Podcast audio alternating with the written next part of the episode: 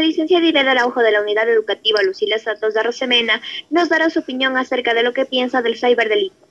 En el desarrollo acelerado de la Internet también emerge el lado oscuro de la delincuencia, con nuevos términos como cybercrimen, ciberdelito o ciberdelincuencia, cometiéndose fácilmente sin necesidad de muchos recursos, sino de personas capacitadas en los sistemas informáticos.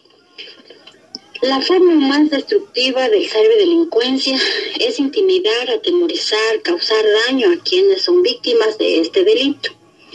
Por eso yo recomiendo no conectarse a páginas desconocidas, no recibir correos desconocidos, no proporcionar información personal ni datos financieros. En conclusión, ser precavidos, navegar por páginas seguras y no utilizar el sistema informático para causar daño a las demás personas. Muchas gracias, licenciada Iveta Araujo, por su colaboración, ya que ha sido muy valiosa para muchos jóvenes como nosotros tener información de un maestro, el cual nos ayuda a tomar en cuenta los riesgos de Internet. Recomendaciones para no ser víctimas.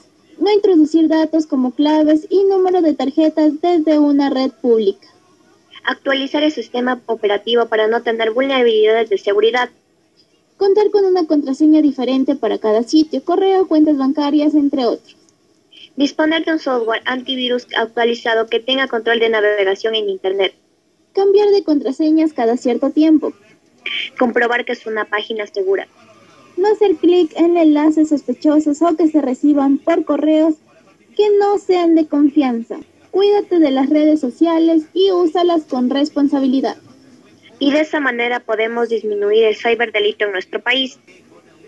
Mi opinión acerca del ciberdelito, con la información que tuvimos anteriormente, es que nuestros padres nos deben autorizar para usar las redes sociales y no tener malas experiencias con el Internet.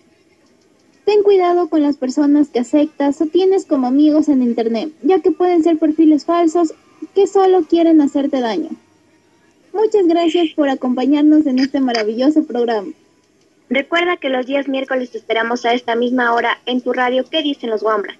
El próximo miércoles hablaremos con un experto el cual nos despejará absolutamente todas nuestras dudas.